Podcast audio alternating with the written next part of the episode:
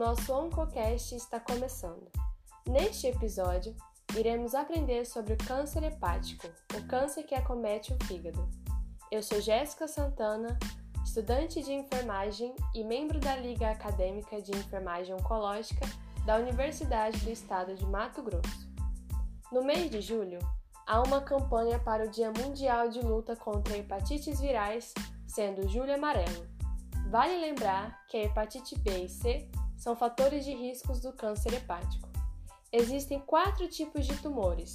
O primeiro e o mais comum sendo o hepatocarcinoma, que está associado aos fatores de riscos como hepatites virais e alcoólica, contaminação por parasitas e substâncias de fungos, o sobrepeso, ter contato diariamente com produtos como arsênio, cloreto de vinila, solventes, fumos de solda e bifenil policlorado.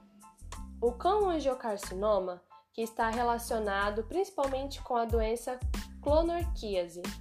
O angiosarcoma, que é referente à exposição ao cloreto de vinil, arsenicais inorgânicos e substâncias encontradas em agrotóxicos e o mau armazenamento de amendoim, arroz, milho e outros cereais.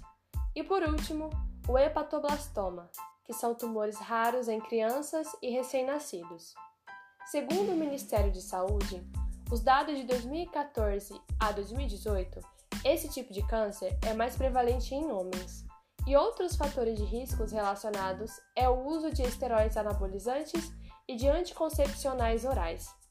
O câncer hepático pode começar de duas formas: primária, que é quando o tumor se origina no próprio órgão, e secundária, quando ocorre a metástase.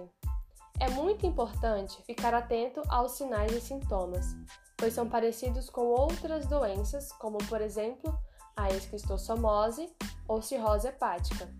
Os sinais e sintomas mais comuns do câncer são hepatomegalia e esplenomegalia, sentidos sob as costelas do lado direito sendo fígado e esquerdo sendo baço. Algia abdominal, perda de apetite, ascite, prurido e icterícia.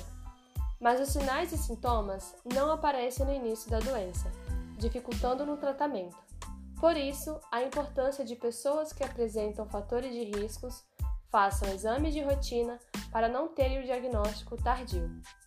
Para esse tipo de câncer, os diagnósticos são por exames em laboratórios e de imagens, associado aos sinais e sintomas e à biópsia.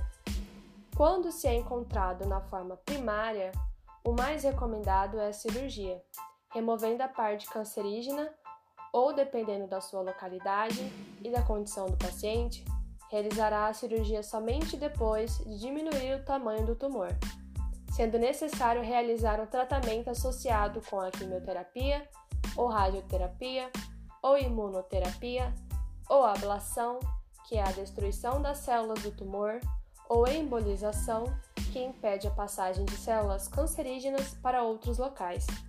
Se o fígado estiver em mau estado e estiver no estágio inicial do câncer, pode haver um transplante se encontrar um outro órgão compatível. Agora, quando se encontra em forma avançada, são tratados com medicamentos de imunoterapia e para aliviar as dores. Devido à dificuldade curativa desse câncer, Muitas vezes o paciente não é curado. Os tratamentos são para prolongar a vida e aliviar os sintomas. Geralmente, após a remoção do tumor, ocorre a recorrência no lugar próximo ou distante do antigo tumor. E isso se deve à eficácia do tratamento utilizado ou à condição do órgão. A prevenção contra o câncer de fígado vai além de uma dieta balanceada, realização de atividades físicas ou não usar álcool ou tabaco. Para se prevenir deste tipo de câncer, é importante evitar de contrair as hepatites B e C, tomar a vacina contra a hepatite B e o tratamento das infecções no fígado, não usar esteroides anabolizantes e não entrar em contato com substâncias químicas industrializadas ou de fungos em alimentos ou fazer o manuseio adequado delas. Com isso, eu me despeço e espero vocês até o próximo episódio.